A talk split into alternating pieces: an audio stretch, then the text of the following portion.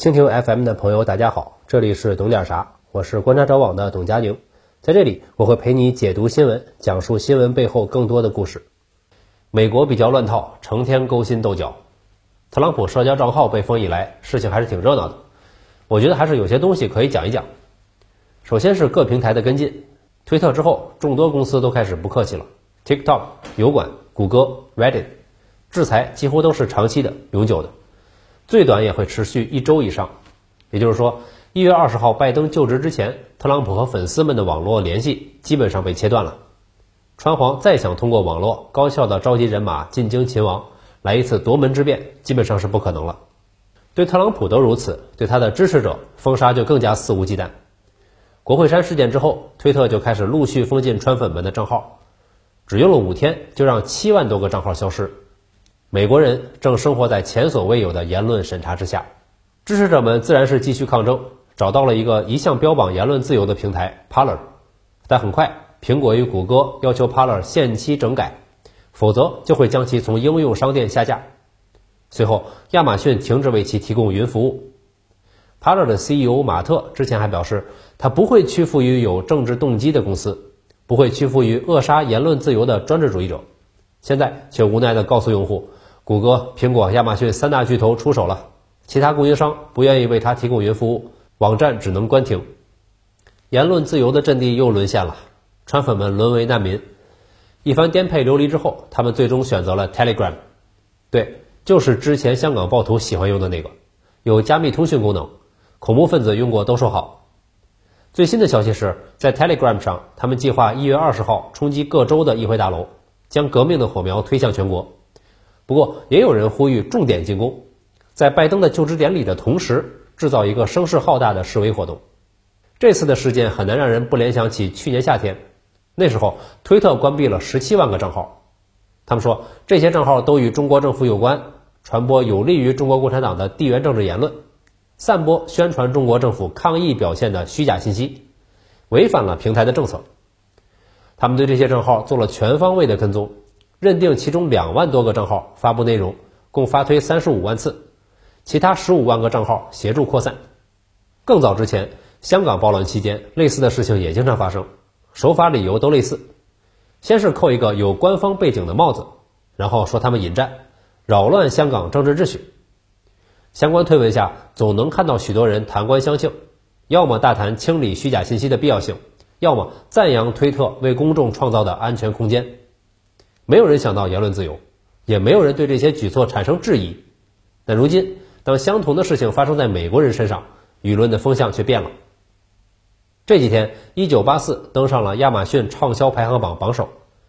在中文互联网，这本书已经家喻户晓了，很多人都读过。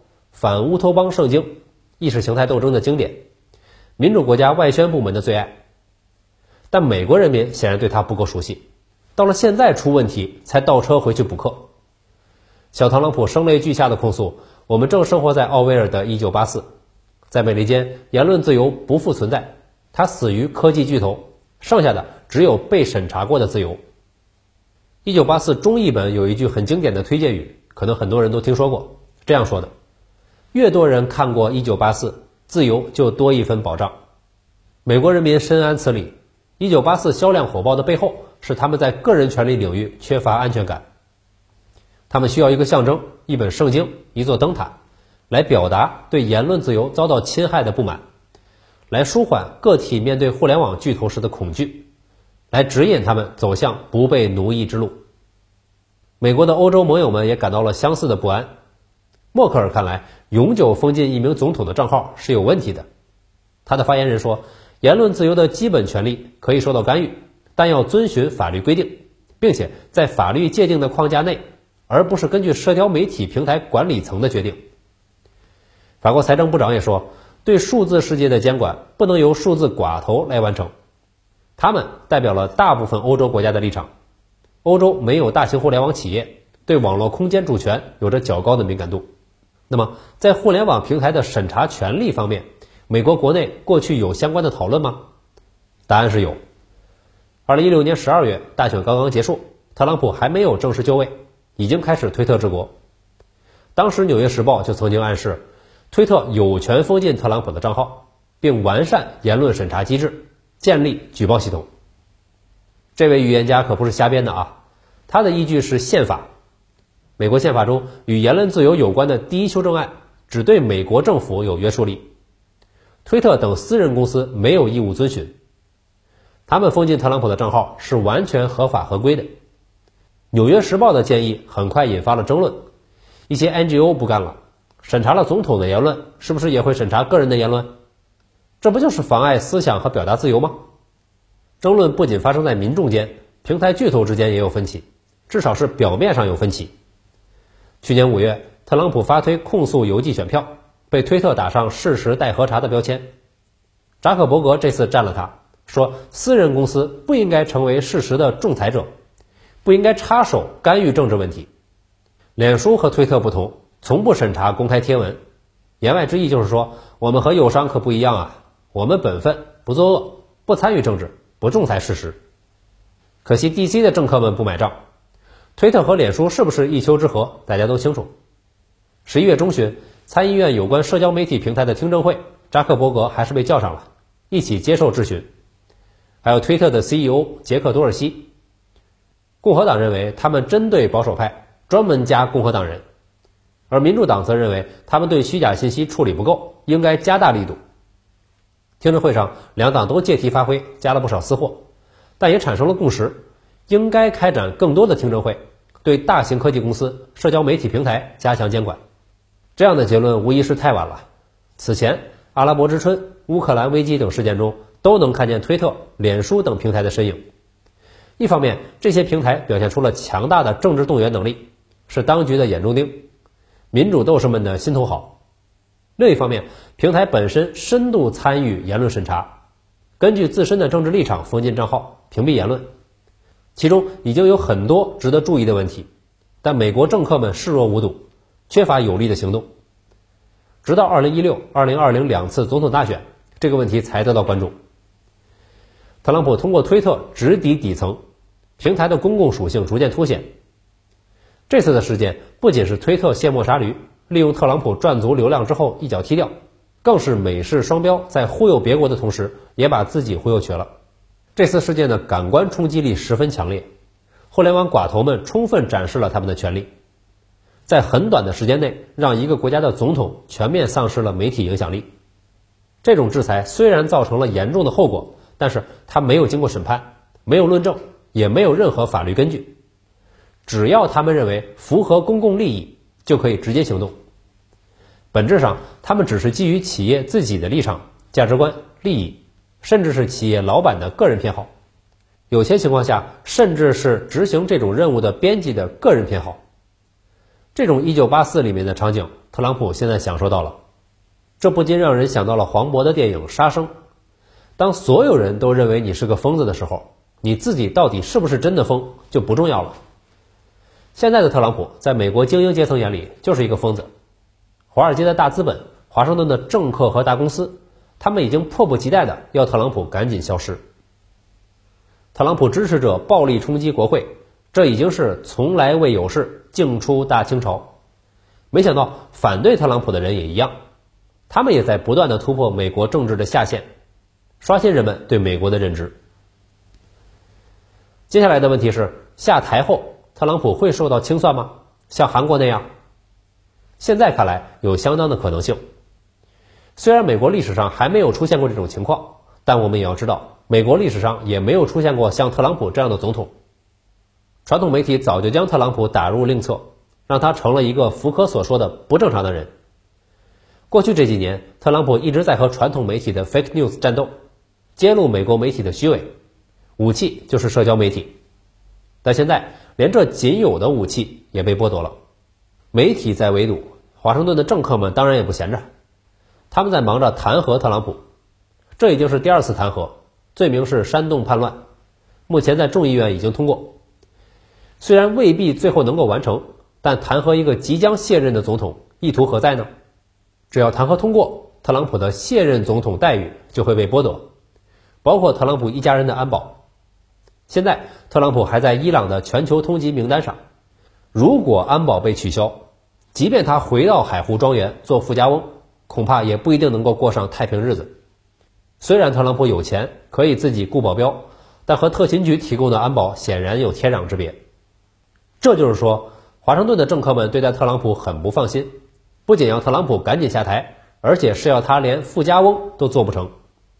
现在采取的措施，不仅是为了防止特朗普在交接之前搞事情，而且要防止他下台之后再继续煽动叛乱。所以，他们现在就是要把特朗普和他的支持者们隔离开。那清算手段是什么呢？重提图俄门不太现实，此前的尝试都宣告失败。二零二零年的大选中有了前车之鉴，俄罗斯等国都躲得远远的，再想碰瓷儿不太容易。靠谱的方法有两条，第一条就是这次弹劾的罪名，煽动暴乱；第二条就是查税。查税，美国相关部门是很专业的，只要查一查，偷税漏税总是会有的。此外，美国媒体之前已经爆料。特朗普的家族企业目前面临债务危机。之前的节目中我们说过，特朗普临阵退缩可能会和曹爽一样，觉得顺利交接之后不失为富家翁。高平陵事变中，曹爽并非没有机会，智囊桓范就出谋划策，让他带着皇帝去许昌，然后挟天子以令诸侯，调集军队讨伐司马懿，可以稳操胜券。曹爽不从，放弃抵抗，向司马懿投降。结果被夷灭三族，教类无疑。这个方法后来有人实践了，效果还不错。南北朝时期，北魏权臣高欢控制了朝政，扶立孝武帝。孝武帝元修不甘做傀儡，从都城洛阳逃往关中，投奔宇文泰。高欢无奈，只好另立宗室为帝，北魏就此分裂为东魏、西魏。孝武帝刚出了虎口，又入了狼窝。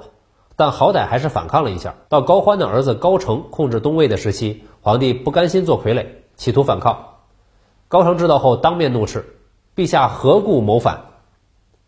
高澄死后，高阳受禅，北魏灭亡。这个企图谋反的皇帝也被毒死。可见，不反抗要死，反抗是有可能死。反正都是个死，与其束手就擒、坐以待毙，不如拼死一搏，说不定还有一线生机。毕竟，特朗普的七千万支持者还在。江东子弟多才俊，卷土重来未可知。佛罗里达州有一头海牛，背上出现了英文 “Trump”。美国人的史记功底相当深厚，大美星川普旺。而且这些支持者大部分是拥枪自重的红脖子，与建制派势不两立。说不定几天以后，直接枪在手跟我走。一九八四就倒车回到了一八六一。失去了互联网工具，组织社会运动的成本会增加。但反过来看，线下组织也更难监管，搞事情的能力不容小觑。据美国媒体报道，近几天一些民间武装组织有动作了，他们提出了一个计划，名叫“美国爱国者行动”。这些特朗普的支持者计划于十六日、十七日前往华盛顿特区，故地重游，阻止民主党议员进入国会。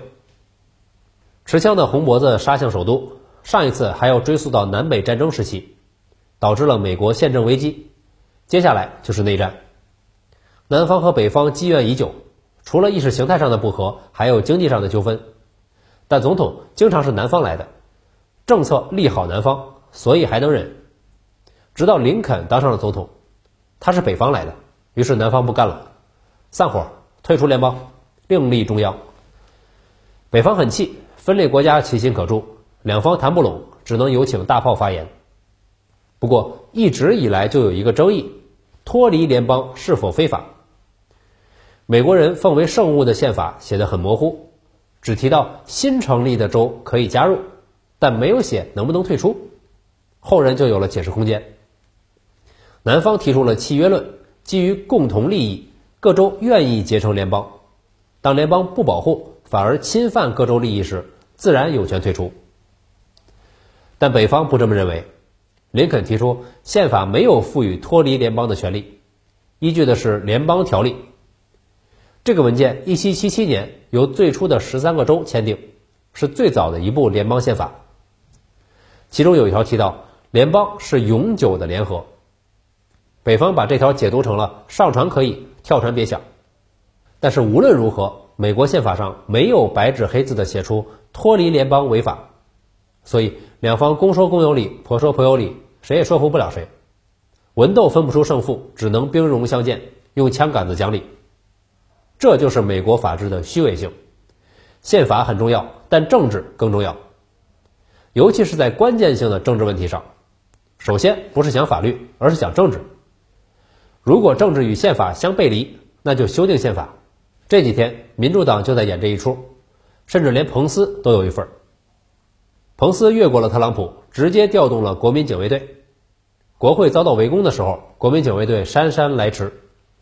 有人在推特上发图说，黑名贵游行时保卫林肯纪念堂的兵力可是很多的，而国会山只有几名警察，手持警棍，持枪的特勤更少。据 CNN 披露。这其实是特朗普的安排，他从头到尾都没有打算派兵。后来，彭斯亲自联系了军方，国民警卫队才赶来清场。这等于是越过总统私自调兵。这里还要解释一下，美国的军队和国民警卫队是两个体系。国民警卫队服从州政府的命令，是各州的私兵，不听命于联邦指挥，但也可以借调，协调好了就可以。比如说伊拉克战争，国民警卫队就参加过。不过，华盛顿特区是首都，京师重地，有点特殊。这里的国民警卫队相当于禁军，听命于总统，负责保护政府机关。所以，彭斯的操作情理上说得过去，却不合法理。说严重点儿，越级指挥就是政变，而部队服从彭斯的命令等同于哗变。再说说特朗普的老对头南希·佩洛西，他比彭斯还过分，直接在核按钮上做文章。上周，他发了一封公开信，说他和参联会主席马克·米利谈了谈。现在，军方保证会阻止特朗普使用核武。米利是美军参谋长联席会议主席，是军方最高咨询机构的负责人，他代表了军方的态度，反对特朗普。不过，核武器发射权只属于总统。如果米利等高层军官真的设立了所谓的保险措施，也是政变。